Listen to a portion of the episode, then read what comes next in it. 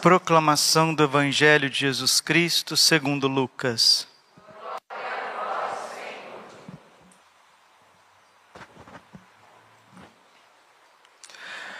Naquele tempo, disse Jesus a seus discípulos: O filho do homem deve sofrer muito, ser rejeitado pelos anciãos, pelos sumos sacerdotes e doutores da lei. Deve ser morto e ressuscitar no terceiro dia. Depois Jesus disse a todos: Se alguém me quer seguir, renuncie a si mesmo. Tome a sua cruz cada dia e siga-me. Pois quem quiser salvar a sua vida vai perdê-la, e quem perder a sua vida por causa de mim, esse a salvará. Com efeito, de que adianta um homem ganhar o mundo inteiro se se perde e se destrói a si mesmo? Palavra da salvação. Ave Maria, cheia de graça, Senhor é convosco.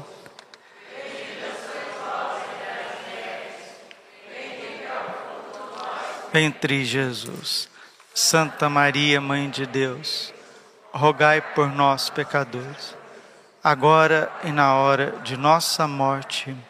Vinde Espírito Santo, vinde por meio da poderosa intercessão do Imaculado Coração de Maria, vossa amadíssima esposa.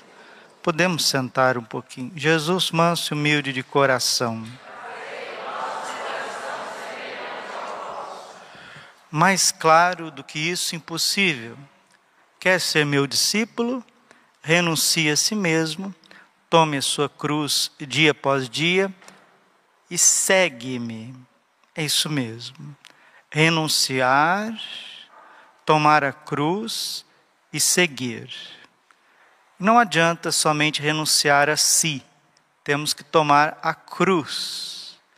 Também não adianta renunciar e tomar a cruz, temos que seguir Jesus. Renúncia, abraçar a cruz e seguir o Senhor. Santa Edith Stein, ela diz assim: a cruz não é um fim em si mesma. Ela eleva-nos para as alturas e revela-nos as realidades superiores. Por isso, ela não é somente um símbolo, ela é a arma poderosa de Cristo contra todos os seus inimigos. Que bonito, né? A cruz não é somente um símbolo, mas é uma arma poderosa de Cristo contra todos os seus inimigos. Não tem quem não tem cruz, ou seja, não tem quem não tem sofrimento. Todos nós temos sofrimentos. Um dia Jesus disse para a beata Consolata Bertrone que nós desperdiçamos os nossos sofrimentos. Qual que é o primeiro sinal de uma pessoa que desperdiça os seus sofrimentos? A reclamação, o murmúrio e a impaciência. Quando nós ficamos impacientes, a impaciência se destila em nós através da reclamação. Se não reclamamos, murmuramos.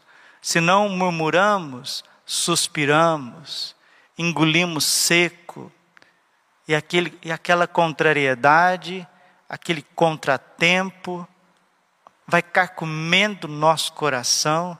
Tem gente que começa a ficar com gastrite, tem gente que começa a ficar com problema de ansiedade, outros já vão ficando numa tristeza por causa de certas situações, e nós vamos desperdiçando o ouro puríssimo do sofrimento que se fosse unido cada vez mais com Jesus Eucarístico, com um coração mais humilde, isso redundaria num bem muito grande para nós. Estava meditando hoje e duas coisas ficaram muito fortes. Aliás, não precisei nem meditar. Acordei com esse rompante. Menos emoção e mais razão. Menos emoção e mais razão.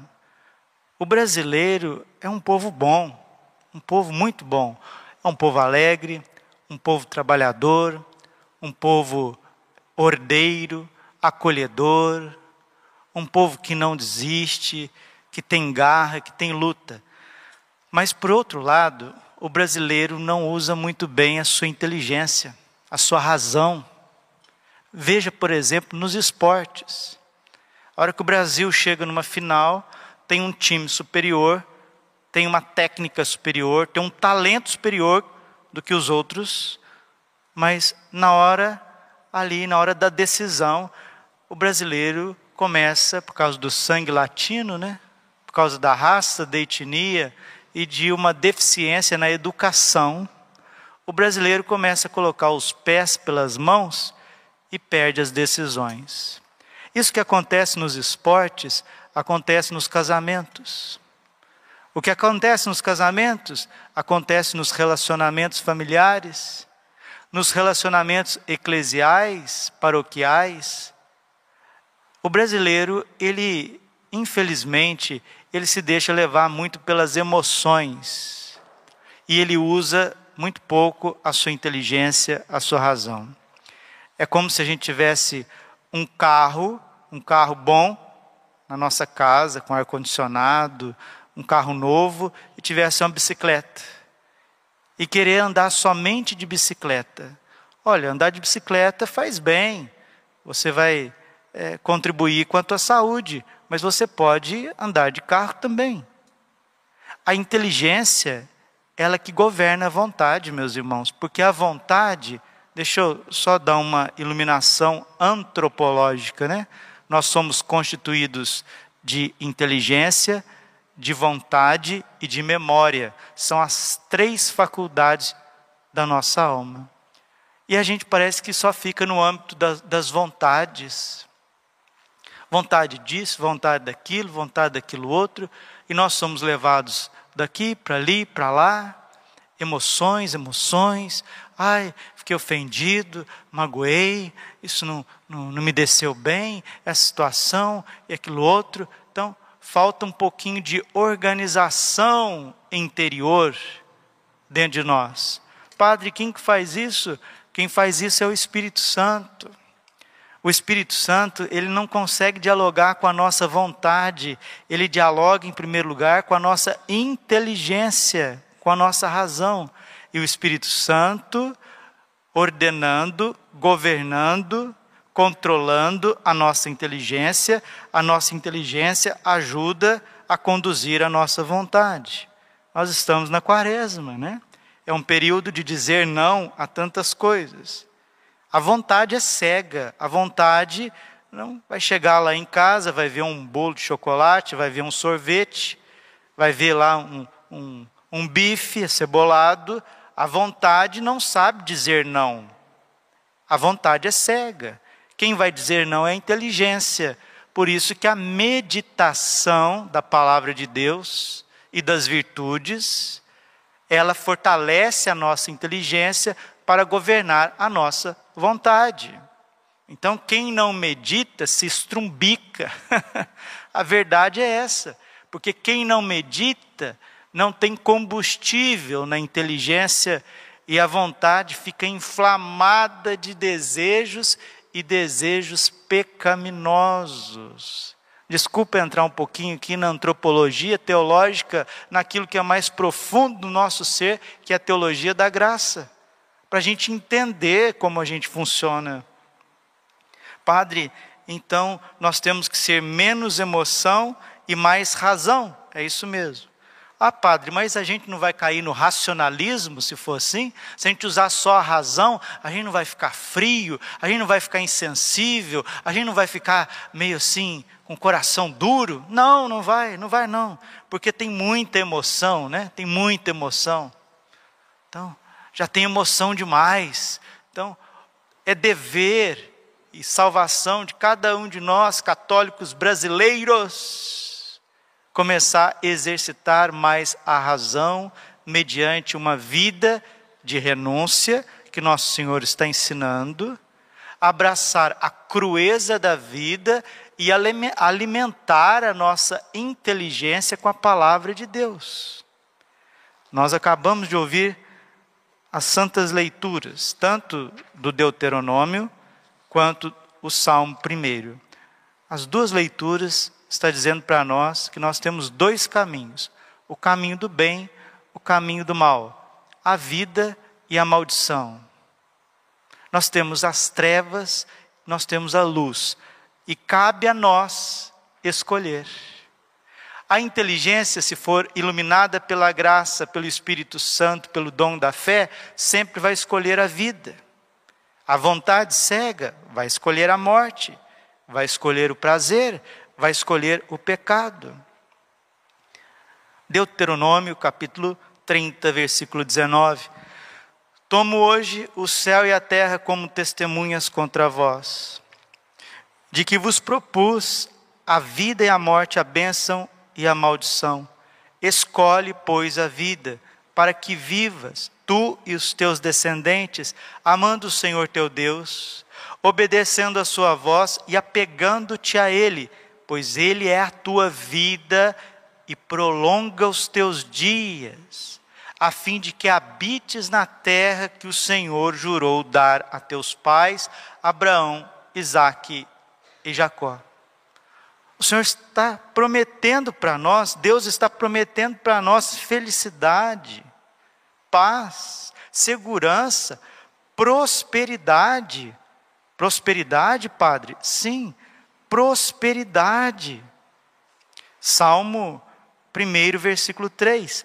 Eis que ele é semelhante, quem? O homem que escolhe o bem, que escolhe os mandamentos, que deixa-se guiar pela luz divina ele é semelhante a uma árvore que à beira da torrente está plantada.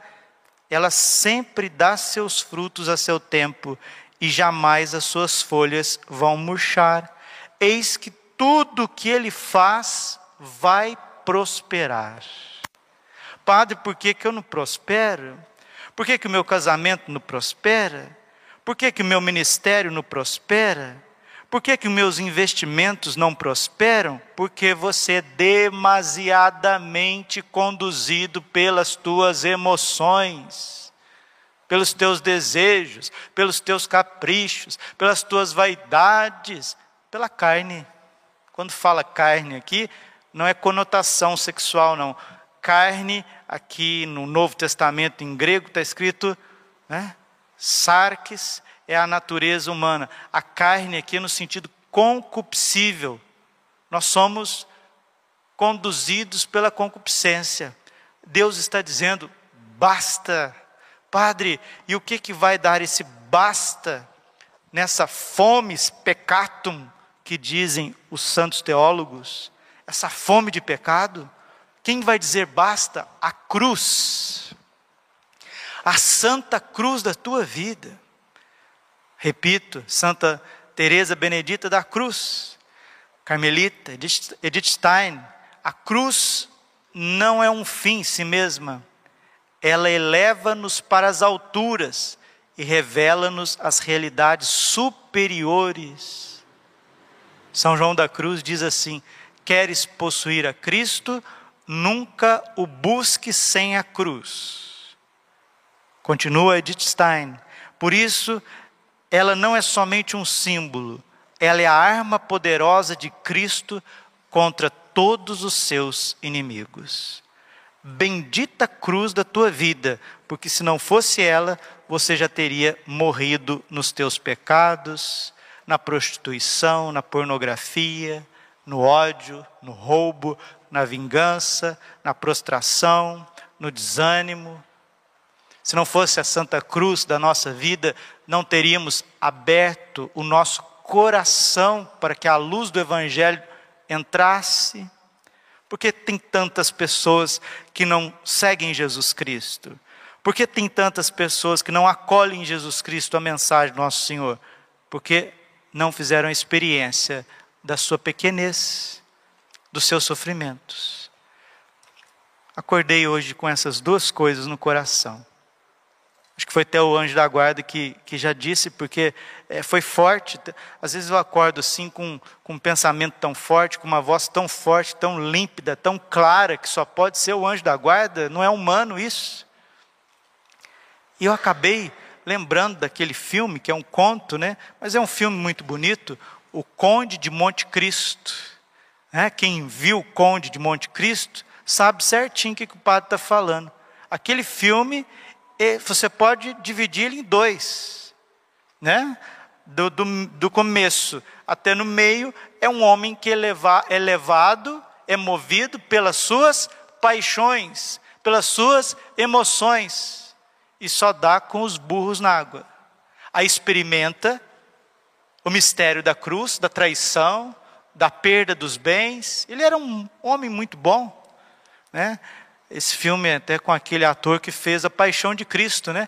O Jim Caviezel. Ele fez o Conde de Monte Cristo para prepará-lo para a Paixão de Cristo. Ah, que bonito, né?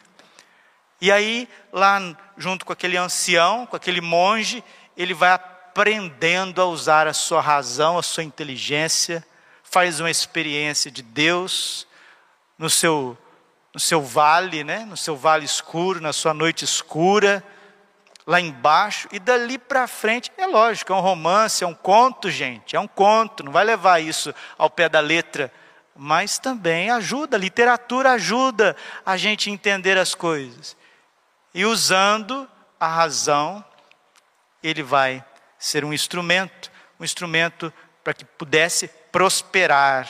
Eis que tudo que ele faz vai prosperar. O brasileiro não prospera porque não usa a inteligência. Mas não é inteligência pela inteligência. A inteligência pela inteligência, a razão pela razão é uma heresia chamada racionalismo. Nós não estamos falando disso. O Papa João Paulo II, São João Paulo II, ele escreveu uma encíclica chamada Fé e Razão. Fides et ratio. Fé e razão são como duas asas que faz com que o espírito humano contemple a verdade que é Cristo. A quaresma é um treinamento para você usar a fé e a razão. 1 Pedro, capítulo 3, versículo 15. Irmãos, estejais prontos a responder a todos aqueles que pedirem razão da vossa esperança. Está vendo? Precisa ter uma palavra inteligente, uma palavra equilibrada, uma palavra iluminada, e essa palavra não são somente sílaba, sílabas, mas é a expressão da tua vida. Então a primeira, primeira coisa primeira lição que o padre quer colocar nessa homilia é para que você deixe de ser mais emotivo, passional e comece a ser um homem e uma mulher mais racional. Primeira coisa. Segundo, agora eu não tenho tempo, né? Vamos já amarrando por aqui, porque eu quero mostrar esses dois pontos e dar um remédio para vocês um remédio maravilhoso que Jesus disse a Beata Alexandrina, que se a gente usar, nós vamos ser muito felizes, nós seremos curados, nós seremos transformados, santificados e receberemos muitas graças. Qual que é o outro problema? Esse não é do brasileiro, esse é de todos aqueles que infelizmente se deixam levar aí pelos problemas. Qual que é? Nós falamos demais com as pessoas e falamos muito pouco com Jesus, com Deus. Nós gastamos tudo, porque as emoções gritam, né? Então a gente começa a falar com o marido, a gente começa a falar com a esposa, a gente começa a falar com o prestador de serviço, a gente começa a chegar no confessionário e falar na cabeça do padre, né? Às vezes a pessoa vai lá para confessar, a emoção não deixa ela confessar, porque fala de tantas coisas passionais que a razão não consegue dizer a meia dúzia de pecado que tinha que dizer. Então, a gente gasta palavra demais, a gente gasta energia demais tentando explicar as coisas para os outros. Às vezes isso acontece até com o sacerdote, às vezes acontece isso até no próprio sermão, na própria homilia, na própria pregação da palavra. Não fica uma coisa sintética, direta, não fica algo de Deus, mas muito humano. E o que é humano demais não converte ninguém. Então nós concentramos muito nas pessoas, no, no, erro das pessoas, na debilidade das pessoas, ou então na formosura das pessoas, nos talentos das pessoas, e nós esquecemos de Deus. Duas coisas. Vamos pedir ao Senhor, nessa Santa Missa, esse primeiro dia depois da quarta de cinzas, iniciando a quaresma, vamos pedir essa graça a Deus, que mortifique as nossas paixões abraçando a cruz. A cruz mata as paixões, mata os vícios, a cruz mata os excessos.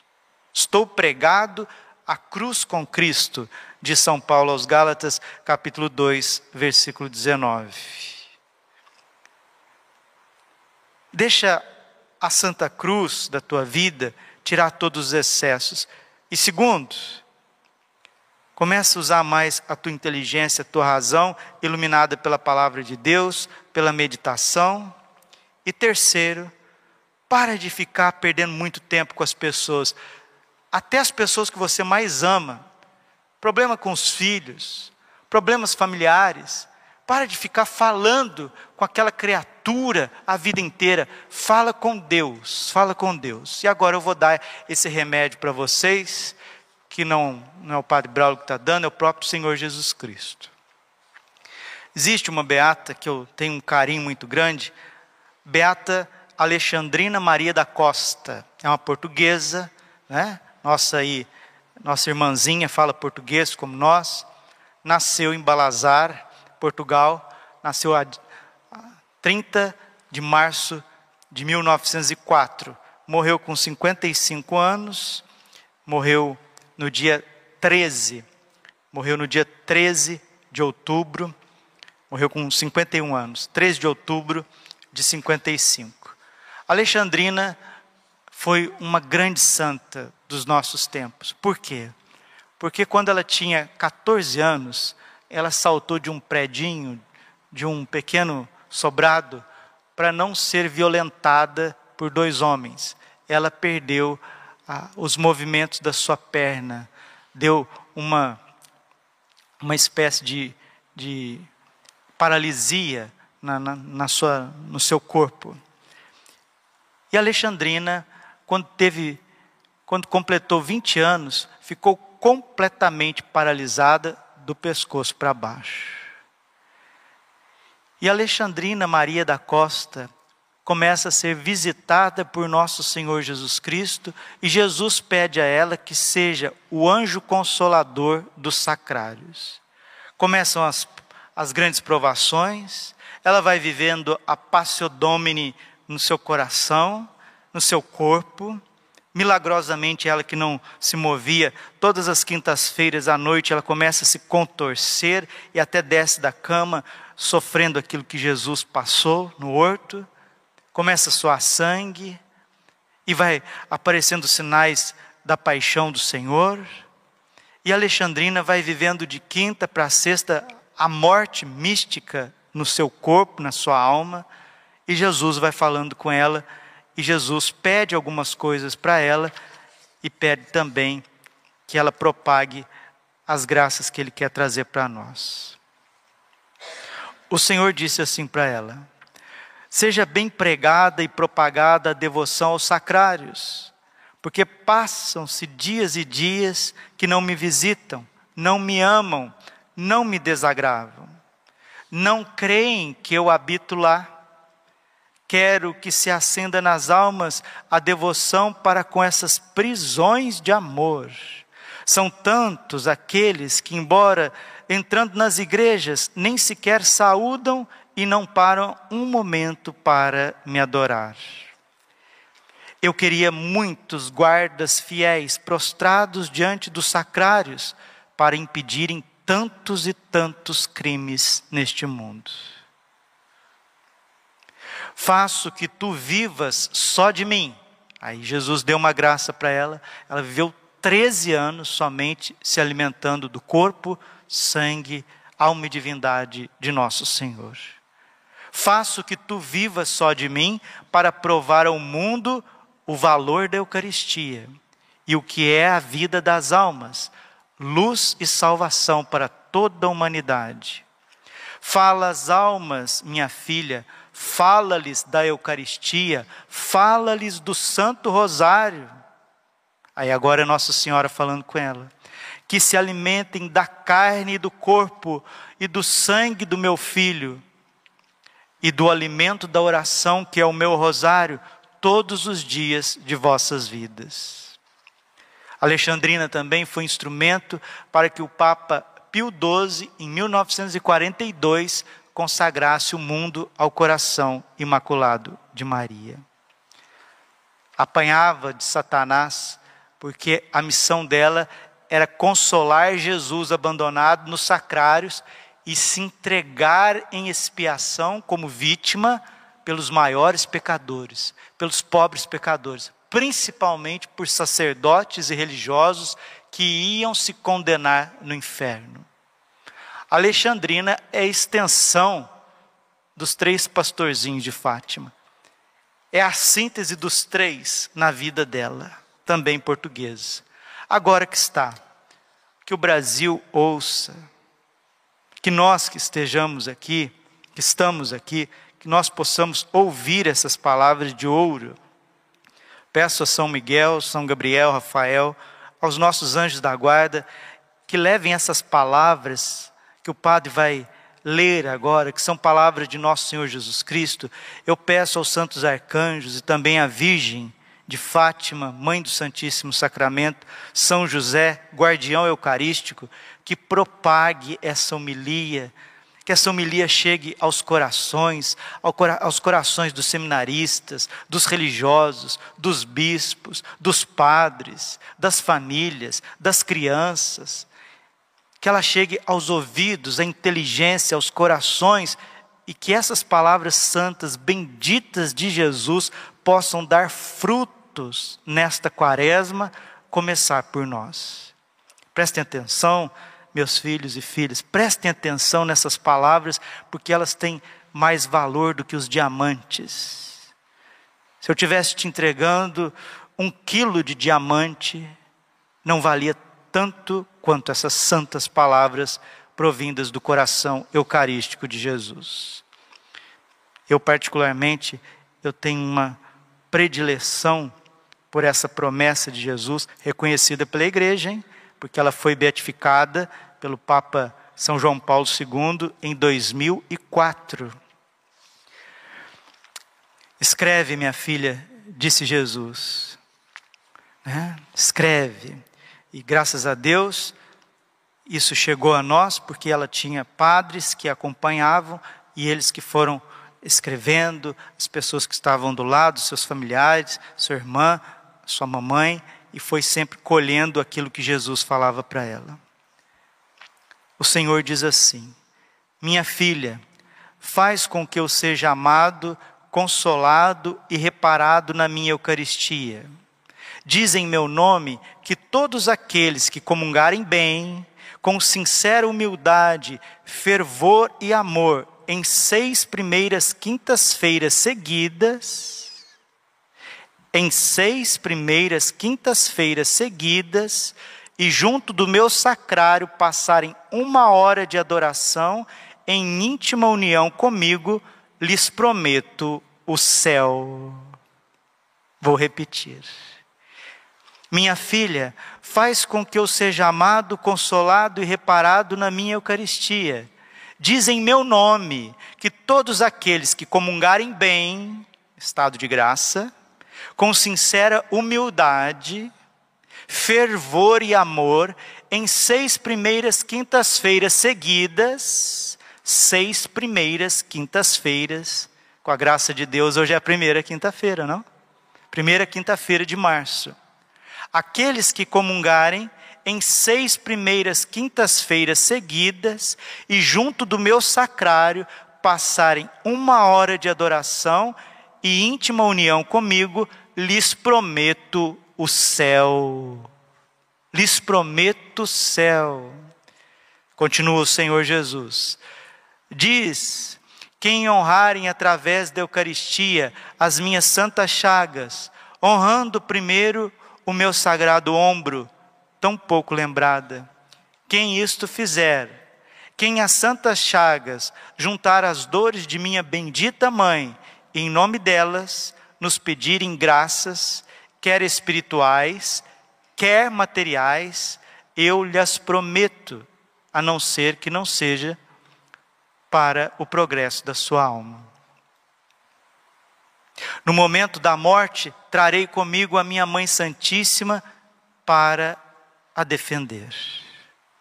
Eu quero que fales da Eucaristia, minha filha, que é prova de amor infinito, é o alimento das almas.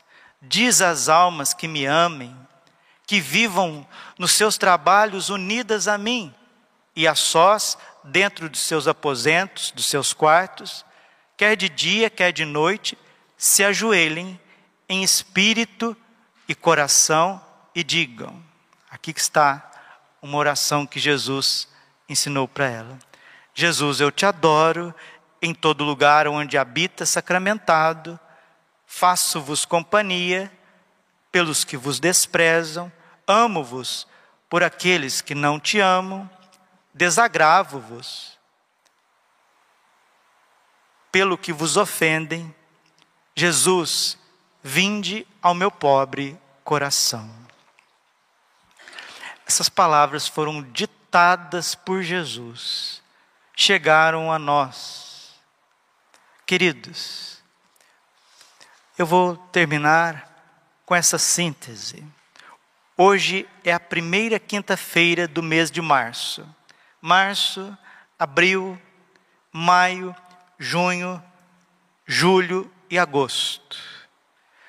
Quem estiver na graça de Deus, comungar em toda primeira quinta-feira, com muito amor, e ficar uma hora com Jesus no sacrário ou exposto, e adorar as suas chagas e as dores do coração imaculado de Maria, o Senhor está dizendo que Ele vai te dar tantas graças, quer espirituais, quer materiais.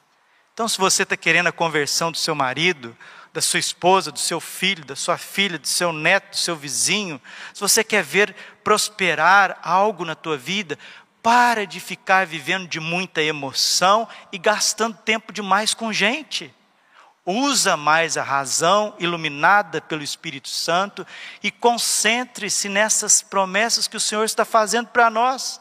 Seis primeiras quintas-feiras.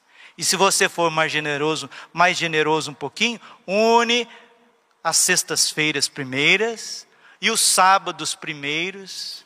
Aí você vai ver uma torrente de graças na sua vida. Vamos ajoelhar aqui diante de Jesus no sacrário. O padre vai rezar essa oração em nome de cada um de vocês. Vou rezar não só em nome, mas vou rezar essa oração para cada um de vocês, para todos aqueles que forem ouvir esta homilia, que chegue no teu coração e que você aprenda esta devoção das seis primeiras, as seis primeiras quintas-feiras do mês. Tem que começar em março, padre? Não, pode começar em qualquer mês, desde que sejam seis primeiras quintas-feiras. Participa da missa, comunga em estado de graça, com muito amor e humildade, fervor, e depois fique uma hora com Jesus no sacrário. Pode ser ficar pode ficar no sacrário uma hora antes e depois comungar, ou então comungar e ficar uma hora com Jesus, seja no sacrário, seja com Jesus exposto. O Senhor está prometendo o céu, o céu, o céu. Ele está prometendo te proteger na hora da morte com Nossa Senhora, e Ele está te prometendo graças espirituais e materiais. Jesus, eu vos adoro em todo lugar onde habitais sacramentado. Faço-vos companhia pelos que vos desprezam. Amo-vos pelos que não vos amam, desagrava-vos, desagravo-vos pelos que vos ofendem. Jesus, vinde ao meu coração. O Senhor Jesus acabou de ensinar para Beata Alexandrina uma comunhão espiritual. Então, se você é uma alminha que não pode comungar, porque é casal de segunda união, ou então está vivendo uma situação conjugal que te impede de comungar, ajoelha no teu quarto, ajoelha na igreja, ajoelha aonde quer que seja. Faça essa oração, essa comunhão espiritual, e você vai ver a transformação no teu coração. Senhor, dá-nos a graça de usar mais a nossa inteligência, a nossa razão, diminuir as nossas emoções, parar de ficar dando muita trela, perdendo muito tempo com gente que não quer saber de nada e concentrar a nossa vida no teu segmento autêntico. Glória ao Pai, ao Filho e Espírito Santo, como era no princípio, agora e sempre. Coração imaculado de Maria, confiança, saúde cantemos.